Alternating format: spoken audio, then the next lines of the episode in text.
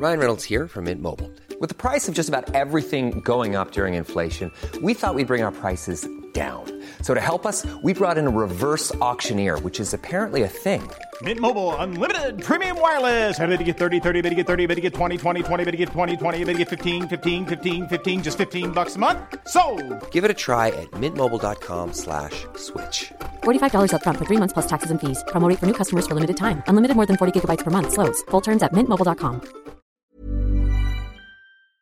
Weil die Post sich seit Tagen im Briefkasten auftürmt, sieht ein Postbote nach, ob der ruhigen alten Dame, die allein in ihrer Villa lebt, etwas zugestoßen ist. Sie liegt erschlagen am Fuß der Treppe. Das Motiv ist unklar, da wie es scheint nichts gestohlen wurde. Dann sprechen Zeugen von ihren Ausschweifungen in der Hauptstadt. War die alte Dame doch nicht so unschuldig, wie alle glauben?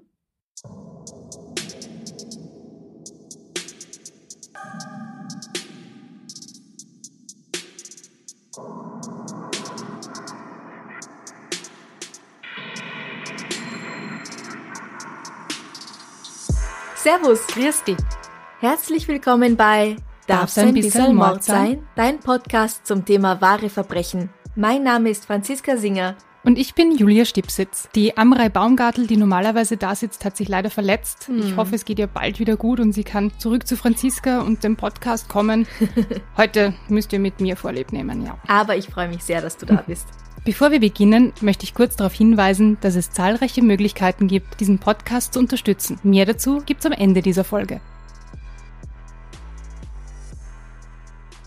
Jean Milne wird am 7. Mai 1843 in Dundee, Schottland geboren. Im Jahr 1895 kauft ihr Bruder James Hodge Milne, ein wohlhabender Tabakfabrikant, eine Villa namens Elm Grove in Broughty Ferry bei Dundee. Als er 1903 stirbt, erbt sie lebenslanges Wohnrecht. Das Grundstück geht jedoch in den Besitz der St. Andrews United Free Church in Meadow Place, Dundee über. Jean ist gebildet, sie spricht mehrere Sprachen und reist gerne. Sie fährt oft nach London und bereist andere Länder. Jedes Jahr verbringt sie etwa vier bis sechs Monate außerhalb von Broughty Ferry. Sie engagiert sich für die United Free Church in Dundee und unterstützt auch andere Kirchen finanziell.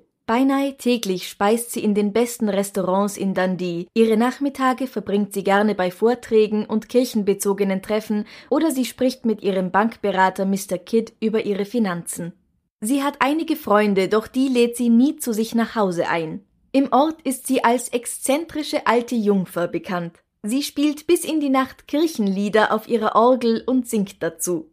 Sie ist eine recht wohlhabende Frau. Ihre Villa hat 23 Zimmer und ist von einem großen Garten umgeben, den sie mit der Zeit verwildern lässt, weil sie keinen Gärtner durchgängig beschäftigen möchte. Sie lebt von Einnahmen durch Mieten von Häusern, die ihrem Bruder gehörten. Das sind pro Jahr etwa 1000 Pfund. Heute wären das über 140.000 Pfund.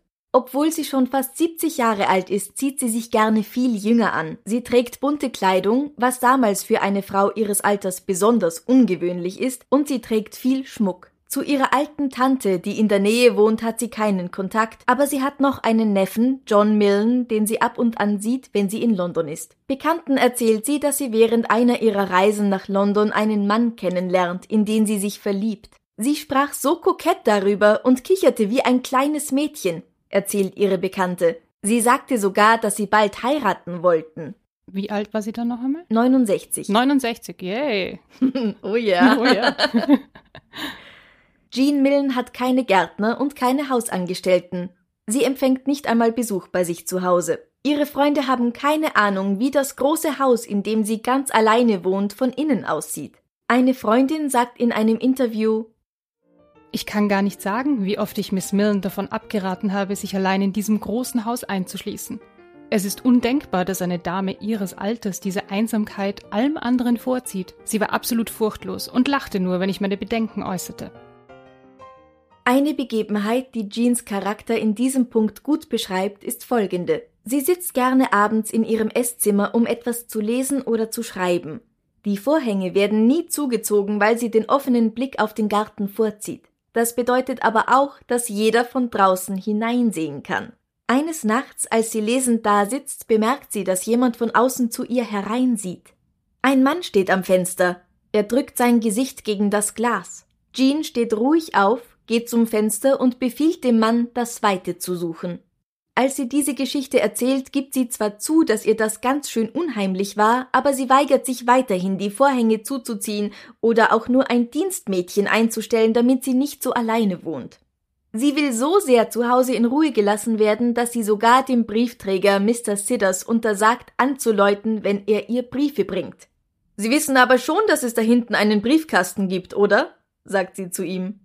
Von da an legt der Briefträger alle Briefe an sie in den Briefkasten an der Hintertür. Als sich die Post in ihrem Briefkasten beginnt zu stapeln, macht sich Mr. Sidders erst keine Gedanken. Sie ist bestimmt nur auf Urlaub gefahren. Doch eigentlich sieht ihr das gar nicht ähnlich, sonst gibt sie doch immer beim Postamt Bescheid, wenn sie wegfährt. Sie ist eine Frau mit sehr strengen Gewohnheiten, die sonst immer Bescheid gibt, ihr die Post nach London oder auf den Kontinent nachzusenden und auch vor ihrer Rückkehr die Beamten rechtzeitig informiert, die Nachsendungen wieder einzustellen. Nach zwei Wochen, in denen ihre Post im Briefkasten liegen bleibt, nimmt er sich ein Herz und läutet an. Er bekommt keine Antwort. Schließlich informiert Mr. Sidders die Polizei, doch die kennen Miss Millen auch schon. Es hatte sie schon einmal jemand zu Miss Millens Haus geschickt, um sich nach ihrem Wohlbefinden zu erkundigen, und sie war ganz und gar nicht glücklich damit, ihre Haustüre aufgebrochen zu sehen, als sie aus ihrem Urlaub zurückkam. Am nächsten Tag, den 3. November 1912, fahren schließlich doch zwei Polizisten zu ihrem Haus Elm Grove. Türen und Fenster sind fest verschlossen und niemand reagiert auf ihr Klopfen. Zu sehen ist von außen nichts. Sie brechen ein Fenster auf und steigen in das Haus ein. Miss Millen liegt am Fuß der Treppe in einer Lache ihres eigenen Blutes. Zuerst nehmen die Polizisten an, dass sie über die Balustrade gefallen ist, doch bei näherer Betrachtung der Leiche wird schnell erkennbar, dass der Tod nicht ganz selbst verschuldet sein kann. Ihr Körper wurde nach ihrem Tod umpositioniert, um es so aussehen zu lassen, als wäre sie aus dem ersten Stock heruntergefallen. Jedoch wurden die Knöchel ihrer Füße mit einer Vorhangkordel gefesselt und sie wurde mit einem Leintuch zugedeckt. Dieses Leintuch liegt einmal zusammengefaltet über ihrem Rücken und ihrem Hinterkopf. Sie selbst liegt auf ihrer rechten Seite. Neben ihr befindet sich ein blutverschmierter eiserner Schürhaken, auf dem noch einige Büschel ihres grauen Haars kleben. Jemand muss damit mehrmals auf sie eingedroschen haben. Der Schädel ist an einigen Stellen eingedrückt, das Gesicht ist eine aufgeschwollene, deformierte Masse, aus der nur die Augen hervortreten, und Teile ihres künstlichen Gebisses werden an verschiedenen Stellen des Tatorts gefunden. Die Telefonleitung ist durchgeschnitten worden, und die Eingangshalle weist Spuren eines Kampfes auf. Zerschmetterte Vasen, umgeworfene Möbel und überall Blutspritzer. Der Rest des Hauses ist vom Täter ordentlich zurückgelassen worden. Sogar ihren teuren Schmuck trägt Jean noch, Daher schließen die Polizisten einen gewöhnlichen Raubmord aus. Bei der Autopsie stellt man fest, dass ihr Tod durch eine starke Gehirnblutung hervorgerufen wurde. Der Schädelknochen wurde zwar eingedrückt, aber nicht gebrochen. In der Spülküche wird ein Handtuch mit Verfärbungen gefunden, die von Blut stammen könnten. Es sieht so aus, als hätte sich jemand nach dem Mord die Hände abgewaschen und getrocknet. Alle Briefe, die Jean nach dem 14. Oktober erhalten hatte, befinden sich ungeöffnet im Briefkasten. Sie muss also schon zwei bis drei Wochen lang tot in ihrem Haus gelegen sein, ohne dass ihre Nachbarn oder ihre Freunde sich Sorgen gemacht haben. Die sind ja ihre ungewöhnliche Lebensweise gewohnt und auch, dass sie spontan einmal wegfährt, ohne sich bei ihnen abzumelden. Vor allem, nachdem sie sie nie eingeladen hat, oder? ja. Da würde ich mich dann auch nicht wundern, wenn ich noch immer nicht eingeladen werde. Die Polizei steht vor einem Rätsel. Die Türen und Fenster weisen keinerlei Spuren eines Einbruchs auf. Jeans Wertsachen scheinen unberührt, genauso wie der ganze Rest des Hauses. Der Täter muss gewusst haben, dass sie gern allein bleibt und dass niemand sich wundern würde, wenn nicht jeden Abend zur gleichen Zeit das Licht angeht. Es wird zwar ein Blatt Papier mit blutigen Fingerabdrücken darauf an Scotland Yard geschickt, aber die sind zu verschmiert, als dass man daraus etwas ablesen könnte. Und vergiss nicht, die Analyse von Fingerabdrücken steckt zu dieser Zeit überhaupt noch in den Kinderschuhen. Von DNA-Analyse oder anderen fortgeschrittenen forensischen Methoden brauchen wir überhaupt gar nicht erst zu reden. Aber die hatten Glück und da lag ein Papier und da war ein Fingerabdruck drauf und das haben sie dann einfach mitgenommen. Das haben sie mitgenommen, das haben sie eingeschickt. Ja, aber wie toll, dass sie überhaupt einen Abdruck gefunden haben. Ja, aber es hat eh nichts gebracht. Okay. Vielleicht war es auch ihr eigener Fingerabdruck. Man kann es einfach nicht sagen. Ihr eigener blutiger Fingerabdruck. Naja, Hinterlassen wir mal einen blutigen du Fingerabdruck. Du greifst an den blutigen Kopf und dann greifst du irgendwo anders hin. Aber das war nicht so, dass die sagen konnten, dass das von ihr ist? Oder sie konnten sie nicht ausschließen? Das ist jetzt meine Vermutung. Sie haben sie ja immerhin ans Scotland Yard geschickt. okay. Die Polizei von Broughty Ferry fühlt sich diesem Fall nicht gewachsen. Chief Constable Howard J. Sempill verbringt seine Tage damit, Kinder fürs Äpfelstehlen zu verwarnen. Ein Mordfall wie dieser ist außerhalb seiner Komfortzone.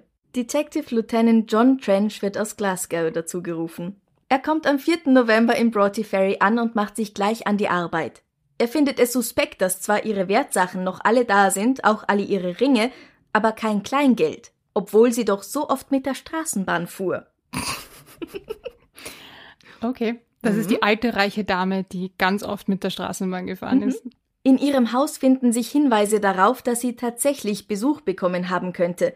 Detective Trench findet eine halb gerauchte Zigarre im Kamin des Esszimmers. Auf dem Tisch steht Tee für zwei und der Getränkehändler erinnert sich daran, dass Miss Millen kurz vor ihrem Tod bei ihm Wein und Whisky gekauft hatte und ihm erzählt hatte, dass sie einen Gentleman-Friend zum Dinner erwartet. Hat sie ihren Mörder gekannt und freiwillig hereingelassen? Hat sie ihn vielleicht sogar zu sich eingeladen? Bei der Untersuchung ihrer Kleidung findet Detective Trench viele kleine Löcher, die von einer zweizinkigen Gabel stammen könnten, die nahe des Tatorts gefunden wurde. Im Autopsiebericht war jedoch keine Rede davon, dass Miss Millen erstochen wurde. Trench will die Leiche exhumieren lassen, das wird ihm jedoch verweigert. Vielleicht waren es nur Mottenlöcher in ihrer Kleidung oder Teppichkäfer, die sich da reingefressen haben. Es würde mich aber auch nicht wundern, wenn die Leiche einer Dame im Jahre 1912 von den katholischen Schotten einfach nicht ordentlich angeschaut wurde. Weil eine nackte Dame schaut man nicht an, um ihre Würde zu wahren. Um ihre Würde zu, also auch die, wie sagt man da, die Autoritäten, die Zuständigen, würdest du eher sagen, die haben es lieber, lieber weggeschaut. Mhm. Aber mit einer Gabel. Also, wie, wie kommt man drauf, dass die Löcher im Kleid von einer Gabel sind? Ich habe so Gabeln, die sind ganz spitz und haben lange Zinken, genau zwei, um so Gurkel zum Beispiel aus dem Glas rauszuholen. Also eine Gurkengabel. Wahrscheinlich keine Gurkengabel.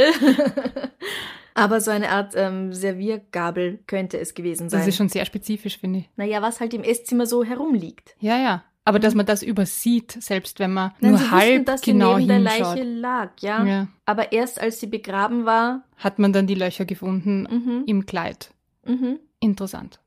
Eine Belohnung von 100 Pfund wird ausgesetzt, in der Hoffnung, einen guten Hinweis auf den Täter zu bekommen. Es melden sich auch einige Leute bei der Polizei, die etwas gesehen haben wollen. Der Müllmann gibt an, dass er am Morgen des 16. Oktober eine ganz in schwarz gekleidete Person Elm Grove verlassen sah. Ein Hausierer gibt an, dass er am 15. Oktober einen elegant gekleideten Mann das Haus verlassen sah. Als er selbst an der Tür angeklopft hat, bekam er keine Antwort. Das Dienstmädchen im Haus nebenan gibt an, dass sie einen Mann in Abendkleidung im Garten des Hauses gesehen hat. Er war zwischen 1,75 Meter und 1,80 Meter groß. Sie ist davon so überrascht, bei ihr einen Mann zu sehen, dass sie gleich zu ihrer Herrin läuft, aber die interessiert das Thema nicht weiter und sie möchte nicht hingehen, um sich diesen Mann im Garten anzuschauen.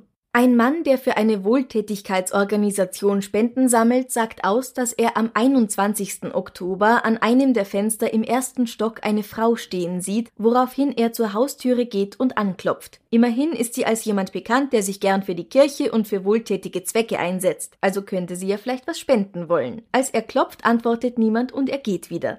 Später versucht er es noch einmal, aber es scheint niemand zu Hause zu sein. Die Beschreibungen des Mannes, den die Leute gesehen haben wollen, ähneln sich einerseits, aber andererseits sind sie doch zu unterschiedlich, um daraus auf eine Person schließen zu können. Überhaupt sind die Zeugenaussagen zum Teil unbrauchbar. Mal will sie jemand noch zwei Wochen nach dem 15. im Ort gesehen haben, dann ist sich jemand sicher, er hat sie zu dieser Zeit in London gesehen. Die Polizei kommt so nicht weiter. Und Elm Grove, also ihr Haus, wird zu einer Touristenattraktion. Hunderte von Leuten wollen unbedingt das Mörderhaus besuchen. Durch Detective Trenchs Ermittlungen zeigt sich bald ein genaueres Bild von Jean Millen. In dem großen Haus mit 23 Zimmern bewohnte sie nur zwei. Ein Schlafzimmer und ein Esszimmer. Ganze Säcke von Briefen und Kleidung ihres vor neun Jahren verstorbenen Bruders befinden sich überall. In der Küche sind nur Tee, Zucker, ein Scone und ein paar Äpfel aus dem eigenen Garten.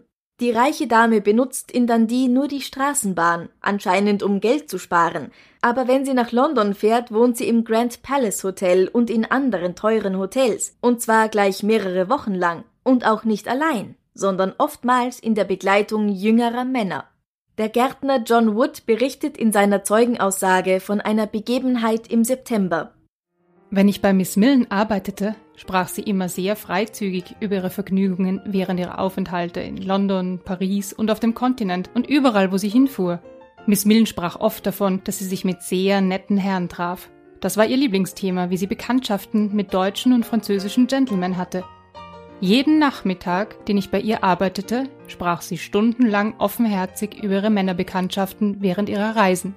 Als sie im August 1912 wieder nach Hause zurückkehrte, erzählte sie mir, dass sie mit einem deutschen Herrn und seiner Tochter gereist war und dass sie in einem Hotel in The Strand wohnten. Sie sagte, dass er nett war und dass er nicht verstehen konnte, warum sie alleine verreiste, ohne jemanden zu haben, der sich um sie kümmerte, und dass er bald kommen würde, um sie in Elm Grove zu besuchen. Am 18. September 1912 bat sie mich, alle Fenster und Türen zu verschließen, da sie wegfahren wollte. Als die Türglocke läutete, bat sie mich zu öffnen, und da stand ein Herr, der zu ihr wollte. Miss Millen hüpfte zur Tür. Sie gaben sich sehr liebevoll die Hand, und sie sagte, ich freue mich sehr, dass Sie hier sind. Der fremde Herr begab sich gleich in das Esszimmer, ganz so, als ob er mit dem Haus bereits vertraut wäre und schon einmal dagewesen wäre. Er war ungefähr 40 Jahre alt, fünf Fuß acht oder neun groß und recht beleibt. Er hatte helles Haar, einen dünnen Schnurrbart, war elegant und dunkel gekleidet. Ein ganzer Gentleman. Ich würde ihn jederzeit wiedererkennen. Ich bin fast sicher, dass ich ihn schon vor zwei Jahren einmal mit ihr im Garten auf und ab spazieren gesehen habe. An seinen Namen oder den Namen einer ihrer anderen Männerbekanntschaften kann ich mich nicht erinnern. Detective Trench und Zampill, der Chief Constable von Broughty Ferry, reisen nach London, um weitere Ermittlungen anzustellen. Mittlerweile ist schon die ganze Nation an diesem mysteriösen Fall interessiert. Ein Mann, auf den die sehr ungenaue Beschreibung, die die Polizei durch die diversen Zeugen erhalten hat, so ungefähr passt, wird zehn Tage später in Maidstone festgenommen. Der Mann heißt Charles Warner oder vielleicht auch Walker. Einmal sagt er so, einmal sagt er so und einmal nennt er sich überhaupt Charles Ware. Er ist 41 Jahre alt und stammt aus der Gegend von Toronto in Kanada. Er ist obdachlos und er ist pleite. Er verschwindet oft ohne zu zahlen aus Hotels und Restaurants, wodurch er schließlich im Gefängnis landet. Sie schicken ein Bild von ihm nach Broughty Ferry und fünf der Leute, die einen Mann in Elm Grove gesehen haben wollen, bestätigen, dass es Charles Warner ist. Sie werden in den Zug nach London gesetzt und vier von diesen fünf identifizieren ihn eindeutig. Ein weiterer Mann sagt aus, Anfang des Jahres einen Kanadier Ende 30 im Zug nach Edinburgh kennengelernt zu haben, der ihm von seiner viel älteren Frau erzählte, die in der Gegend von Dundee lebt. Auf den Fotos in der Zeitung will er Warner als denjenigen erkannt haben. Warner hingegen schwört, er war noch nie in seinem Leben in Schottland und das Ganze ist überhaupt eine Farce. Warner wird unter Verdacht des Mordes nach Schottland gebracht und es ist schnell die Rede davon, ihn zu hängen. Doch Detective Trench zweifelt an der Richtigkeit der Sache. Von Miss Millens Londoner Bekannten gibt niemand an, Jean Millen und Charles Warner jemals zusammen gesehen zu haben oder ihn überhaupt jemals gesehen zu haben. Warner zeigt sich zuerst verschlossen, ja geradezu störrisch. Er sagt wirklich, nein, ich sag euch gar nichts. Es geht euch nix an, wann ich von wo wohin gefahren bin und wo ich übernachtet hab. Das mag ich euch nicht sagen. Aber dann bei Aussicht auf den Galgen beginnt er doch zu reden. Seit dem Tod seines Bruders reiste er durch Europa, aber das Geld war bald aufgebraucht. Zur Zeit des Mordes war er gerade in den Niederlanden unterwegs und holte sich am 17. Oktober einen Stempel des britischen Konsuls in Antwerpen, um damit nach England reisen zu können. Bei diesem britischen Konsul gibt er allerdings den Namen Charles Ware an. Das wird überprüft und es stimmt, ein Charles Ware war beim britischen Konsul in Antwerpen. Die Ermittlungen in Sachen Charles Warner werden Ende des Jahres 1912 eingestellt und im Januar 1913 wird er freigelassen. Bald darauf wird er ein zweites Mal verhaftet, weil er einen Mantel stiehlt. Aber weil er schon sechs Wochen unschuldig im Gefängnis gesessen hatte, lassen sie ihn gleich wieder frei. Er steigt auf das nächste Schiff nach Montreal und laut einer Quelle tritt er der kanadischen Armee bei und kämpft im Ersten Weltkrieg. Ende Geschichte vom Herrn Warner. Warner, Walker, Walker, Ware. Ware wie auch immer er wirklich heißt. Detective Trench lässt der Fall nicht los. Und gerade auch, dass Charles Warner möglicherweise unschuldig im Gefängnis gelandet ist. Er rollt deswegen einen ähnlichen Fall wieder auf aus dem Jahr 1908, in dem ein Mann des Mordes an einer alten Dame bezichtigt wurde. Obwohl es einiges an Wertsachen in diesem Haus gab, wurde ihr nur eine Brosche gestohlen. Trench ist so hartnäckig mit seiner Behauptung, dass Beweise dem Gericht vorenthalten worden wären, dass er schließlich seinen Job bei der Polizei verliert. Sir Arthur Conan Doyle, bekannt von Sherlock Holmes, schreibt The Case of Oscar Slater, doch auch er kann an dem Urteil nichts ändern. Journalist William Park bringt 1927 das Buch The Truth About Oscar Slater heraus. Das wird eine Sensation und überzeugt den zweiten Kronanwalt davon, dass Slater unschuldig ist. Nach 18 Jahren im Gefängnis kommt Slater 1928 frei. Detective Trench ist da schon lange tot. Aber zurück zu Jean Millen. Was ist wirklich mit ihr passiert? Und warum wurde sie ermordet? Es gibt ein paar Theorien, aber es gibt keine Lösung für diesen Fall. Vielleicht hat sich der Mörder in ihr Haus geschlichen, während sie in ihrem Garten beschäftigt war und sie bei ihrer Rückkehr ins Haus erschlagen. Und sie hat's gar nicht mitbekommen. Du weißt, wie das ist, wenn man vom Hellen ins Dunkle hineingeht und erstmal überhaupt nichts sieht. Da könnte er sie leicht erwischt haben. Oder sie. Weil sie mehrmals geschlagen wurde, ohne ihr tatsächlich den Schädel zu brechen, könnte es auch eine Frau gewesen sein, die sie attackiert hat. Davon ist damals natürlich nicht die Rede, weil, wie wir alle wissen, sind Frauen nicht in der Lage dazu, einen grausigen Mord zu begehen, schon gar nicht im Jahr 1912. Aber es ist eine Theorie. Mhm. Sie kann sich nicht selbst umgebracht haben eigentlich, weil man kann nicht sich selbst den Schädel einschlagen. Nein, also schwer, würde ich jetzt sagen. Irgendwann, Und sich dann im Nachhinein mit einem Leintuch zudecken, das wäre dann die Ja. Königsdisziplin. du könntest dir schon die Knöchel zusammenbinden und dich runterstürzen von irgendwo, aber die ganze Sache mit dieser langen, zweizinkigen Gabel ergibt keinen Sinn und halt, dass ihr der Schädel eingeschlagen worden ist. Also Selbstmord kann ausgeschlossen werden. Ich habe eine noch sehr makabre Theorie, noch schlimmer. Weiß gar nicht, Raus soll ich sie sagen. Was ist, wenn sie, wenn sie doch gestürzt ist? Also wirklich tatsächlich, sei es jetzt, war es ein Unfall oder ein Selbstmord, dass sie doch selber gestürzt ist?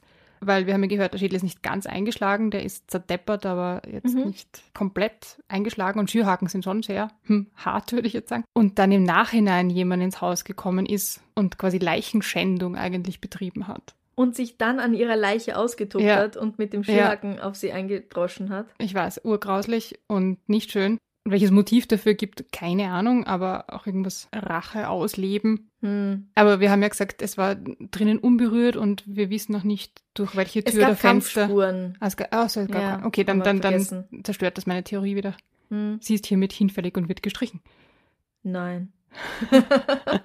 es ist eine schöne Theorie, aber die Kampfspuren. Was ist mit den anderen Gspusi? Die hat ja mehrere offensichtlich gehabt. Es Ja, muss ja nicht nur der eine gewesen sein. Vielleicht ist ein Gspusi zu ihr gekommen, weil er draufkam, oh je, sie hat nicht nur mich. Eifersucht, Mord aus Eifersucht. Mhm. Ein Klassiker. Wäre vielleicht ein Grund dafür, warum nichts geklaut wurde. Ja, eben. Das, das war nämlich meine Überlegung, wenn, wenn ein Einbrecher gekommen wäre und der ganze Schmuck ist noch da und, und alles im Haus ist prinzipiell Seltsam, unangetastet, dann muss das Motiv irgendwie näher mit der Person zusammenhängen und Mhm. deshalb Mord aus Eifersucht. Ich habe den Fall gelöst. Aber wer war's? Jahre später. War es ein Gspusi oder war es die Frau von einem Uh. ihrer Gspusis? hm. Der Gärtner hat vorher erzählt von einer Tochter, mit der ein Herr gereist ist. Mhm. Die kam ja dann auch nie wieder vor in der Erzählung. Mhm. Könnte ja auch die Tochter gewesen sein. Aus welchem Grund? um ihre, ich weiß es nicht, Mutter zu verteidigen? Vielleicht mochte sie sie einfach nicht. Ich mag die nicht, ich bring die um. Ich mag die nicht, lassen Papa in Ruhe. Möglich. Ne? Ja, durchaus möglich. Aber was ist mit dem Mann, den die Leute in Elm Grove gesehen haben wollen? Also war das dann der Liebhaber? Weil von einer Frau, die dort gesehen wurde, war ja nie die Das, Rede. springt dann, das spricht gegen die Frauentheorie dann. Na, stimmt nicht, dass nie von einer Frau die Rede war, weil der eine will ja am 21. Oktober eine Frau im Haus gesehen Ja, haben. aber das könnte ja auch die Dame selber gewesen sein, oder? die Nicht, war da schon fünf Tage tot. Sagt man. Sie wurde ja ständig wieder gesehen dann. Sogar in London. Aber ihr Verwesungszustand war schon so, dass sie am 20., 21. bestimmt schon tot war. Wenn man zu der Zeit, ganz ehrlich, wenn du zu der Zeit keine Fingerabdrücke analysieren konntest, Hm. Was glaubst du, wie fantastisch waren die mit dem genauen Feststellen, wenn sie eine verweste Leiche gefunden haben vom Todeszeitpunkt? Auch die Post war nicht geöffnet nach dem 15. Oktober. Wenn sie tatsächlich am 21. noch da gewesen wäre, hätte sie auch ihre eigene Post angeschaut. Du bist so gut. okay. Ich könnte mir schon vorstellen, dass es Heiratsschwindler auf sie abgesehen haben. Eine Auf alle ältere Fälle. Dame, ein junger Mann, 30, 40, sie ist fast 70. Natürlich, wenn der sagt, hm, Bella, ich finde dich geil, oder sie stand auf Franzosen und Deutsche, also Belle, Schönheit. Belle. Je t'aime, ma belle. Ähm, ja. Ja, vor allem, dich. wenn sie, wenn sie zwar zu Hause bescheiden jetzt gelebt hat, aber offensichtlich es krachen hat lassen, als woanders war. Mhm. Ja, das zieht vermutlich auch falsche Charaktere an. Aber stellt sich wieder die Frage, warum ist ihr Schmuck noch da? Macht Ach. alles keinen Sinn. Mord ist Eifersucht. Ja, Eifersucht ist wirklich das. Ich sag, wir haben den Fall gelöst und es ist Eifersucht. Wir haben keinen Täter, aber wir haben den Fall gelöst. Der Fall Jean Milne ist einer der ältesten ungelösten Kriminalfälle Schottlands. Steht das Haus noch? Irgendwie kommt mir das Haus so besonders vor. Du hast auch so lange beschrieben mit den, mit den großen Räumen und dass sie dort alleine war. Vielleicht wollte einfach jemand, dass sie auszieht. Das Haus ging nach ihrem Tod an die Kirche über. Also auch nicht mal an ihren Neffen. Es war auch kein Erbschwindel dabei. Aber wusste der Neffe, dass das Haus an die Kirche geht? Vielleicht hat er gedacht, das fällt an ihn. Ah. Und im Nachhinein hat er sich dann gedacht, Schaß. Hm, möglich, Ja. möglich. Also das Haus heißt heute Moines und seit 1987 befindet sich ein Altersheim darin. Und nichts erinnert mehr an den mysteriösen Mord an Jean Milne. Das finde ich ein bisschen makaber. Ein Altersheim. Naja, es ist ein schönes, großes Haus. Zweifelsohne. Und trotzdem finde ich es makaber, dass ein Haus, in dem eine alte Dame umgebracht worden ist, dann als Altersheim benutzt wird. Ich finde es makaber. Ja, soll man so ein schönes Haus abreißen? Nein. Und für eine Familie ist es vielleicht doch ein bisschen groß. Ein Museum. Volkshochschule. Ähm, Du, solange die, solange die Bewohner des Altersheims nicht alle umgebracht werden, finde ich's voll okay.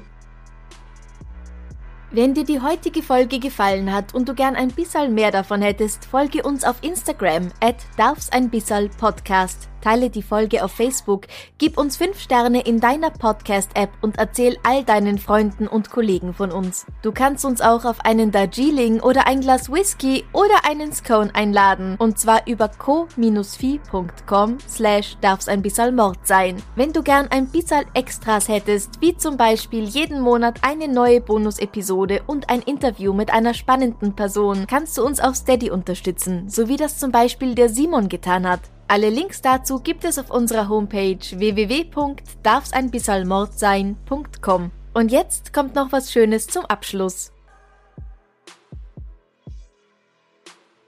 Noch was Schönes zum Abschluss? was Schönes zum Abschluss. Äh, ich habe mir gedacht, ich frage dich, kannst du dich erinnern, was war dein liebstes Kinderbuch? Altersgruppe jetzt unabhängig, ich sage jetzt einfach Pippi Langstrumpf. Pippi Langstrumpf. Sehr schön. Klassiker. Und zwar, weil meine Mutter hat mir das immer vorgelesen, wenn ich krank war. Pippi ist so stark und kann alles. Pippi ist das stärkste Mädchen der Welt. Ja, natürlich. Und das hat mir immer sehr dabei geholfen, wieder gesund zu werden. Außerdem hat sie diese Tiere, ein Affen und ein Pferd. Ja, was braucht man mehr? Deine Villa Kunterbunt, ziemlich ja, cool. stimmt. Ja, eben, sie hat ein buntes Haus. Sie ist nicht ganz normal. Ähm, sie ist sehr exzentrisch, wie auch Jean Milne. sie schläft mit dem Kopf am Fußende und sowas. Und deckt sich ganz zu, nur ihre Füße schauen, glaube ich, raus. Mhm. Und ich habe das alles so toll gefunden. Die hat mir immer dabei geholfen, gesund zu werden. Und deswegen würde ich sagen, Pippi Langstrumpf, definitiv eins meiner absoluten Lieblingsbücher als Kind. Könnte ich jetzt auch immer wieder lesen, ganz ehrlich. Sehr gut. Ich wollte dann eigentlich auch Pippi Langstrumpf gerne sein. Also das stärkste Mädchen Haaren der Welt, ja, ja. Mhm. Ich, ich sehe dich auch total als Pippi Langstrumpf. Ich durfte sie leider nie spielen. Oh. Und es gab auch diese tolle alte Fernsehserie. Kennst du die noch? Ja, natürlich. Ja, natürlich. Die war auch natürlich. so cool. Ich glaube, da habe ich auch jede Folge gesehen als Kind. Wo sie nämlich dann wirklich das Pferd aufhebt Ja, und dann dasteht. Und das Pferd hält. so, so labernd. Yay, für Pippi Langstrumpf. Unbedingt, ja, sehr gut. Ja, ich mochte überhaupt, oder was heißt mochte, ich mag überhaupt eigentlich fast alle Bücher von Astrid Lindgren sehr gerne. Auch die Kinder aus Bullabü sind toll, Michel aus Lönneberger. Vor Ronja Räubertochter habe ich Angst gehabt, Mhm. irgendwie. Es hat mich fasziniert, aber es war auch schrecklich für mich irgendwo, weil sie da auch mal so allein gelassen wird und Mhm. irgendwie ihre Familie sie nicht mehr lieb hat. Da war ich ein bisschen zu jung, glaube ich, als ich das das erste Mal gelesen habe. Ja, da ist die Welt nicht immer ganz so heil. Die, die darf schon ein bisschen mehr erleben und mitkriegen, ja. ja. Und du? Was war dein Lieblingsbuch als Kind? Ich finde es urlustig, dass du gesagt hast, die Bibi Langstrumpf, vor allem wenn du krank warst, zum Gesundwerden, zum Starkwerden. Ich hatte ein, ein Lieblingsbuch, das auch ein Klassiker, ein Janosch. Mm. Und zwar Ich mach dich gesund, sagte der Bär. Ja. Kennst du das? Natürlich. Da ist der kleine Tiger krank, dem ist der Streifen verrutscht. Also sie müssen zuerst ins Krankenhaus und da gehen dann ganz viele Tiere mit und muntern, muntern ihn schon auf und der Bär sagt, ah, ich, ich bleib bei dir, egal was ist, du musst keine Angst haben. Und dann kommt der Tiger zum, zum Streifenröntgen und dann kommen sie drauf, der Streifen ist verrutscht. Ich, ich gestehe, ich weiß nicht mehr, wie sie das dann richten. Ich glaube, er wird einfach eingebunden. Also ich glaube, er kriegt einen Verband und dann ist alles wieder gut. Das Buch habe ich immer großartig gefunden. Also es war auch so ein Gesundwerdebuch eigentlich. Mhm. Ich liebe auch Janosch. Ist ganz, ganz großartig. Wer nicht? mein, mein, mein zweiter ähm, Favorite so in die Richtung war Erwin Moser, der vor nicht allzu langer Zeit leider gestorben ist. Der hat im Burgenland gelebt und hat auch selber illustriert und selber geschrieben. Auch ganz fantastische Bücher. Und da wäre mein, mein Lieblingsbuch, das ist ein bisschen ältere, also ein bisschen älter als Janosch, jetzt von der Altersgruppe. Äh, und das hat geheißen Katzenkönig Mauzenberger. Und äh, Kenn ich Katzen, überhaupt nicht. Das ist, ich, ich borg's dir mal. Ja, gerne. Der Katzenkönig Mauzenberger, dem ist nur Fahrt Mhm. ähm, und alles zwider, weil er hat ja alles, er ist ja schon König und nichts Neues gibt und er wünscht sich zum Geburtstag ein Gewitter, damit mal was passiert. Also das ist ein ganz großartiges Buch auch. Und dann gibt's natürlich noch ein ganz großartiges Kinderbuch, aber das ist ähm, erst ein paar wenige Jahre alt. Das heißt Briefe an das linke Nasenloch. geschrieben von Julia Stipsitz. Hast du das auch gelesen? Natürlich habe ich das gelesen. Ich habe es auch schon verschenkt. Oh, Mehr als einmal. ja. Du bist nicht ganz meine Altersgruppe, aber ich freue mich, dass du das Buch gelesen hast. Also aus der Volksschule bist du schon draußen, würde ich jetzt sagen. Ja, aber Kinderbücher, die gut geschrieben sind, funktionieren für alle. Das im Idealfall ist ja richtig. So wie ein gutes Spiel auch eigentlich für alle funktioniert. Oh ja. Mensch, ärgere dich nicht. Oh Gott, so ärgerlich. 5 bis 99 plus. So ärgerlich. Ich hasse es, aber es ist großartig. Es funktioniert einfach. Vielen Dank, Julia, dass du heute gekommen bist, um mit Ja, mir diese Folge gerne. aufzunehmen. Und dann sagen wir Bussi Baba. Sagen wir das gemeinsam? Bussi Baba.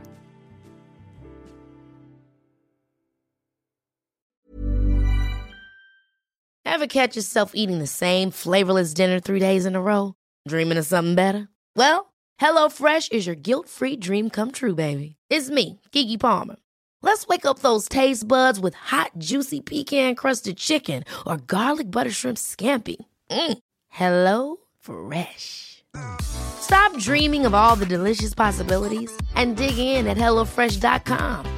Let's get this dinner party started.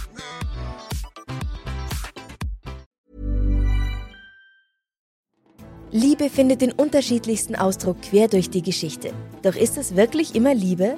Lasst uns über Sex sprechen. Von skandalösen Stories aus der Antike über die Geschichte von Fetischen bis hin zu den unanständigen Geheimnissen berühmter Personen. Bei Liebesgeschichte gehen wir der Entwicklung der menschlichen Sexualität auf den Grund. Unterhaltsam, lehrreich und im besten Sinne des Wortes tabulos stellt Franziska Singer, das bin ich, jede Woche die Frage, wer, wann, mit wem und wie. Wer Liebesgeschichte überall, wo es Podcasts gibt.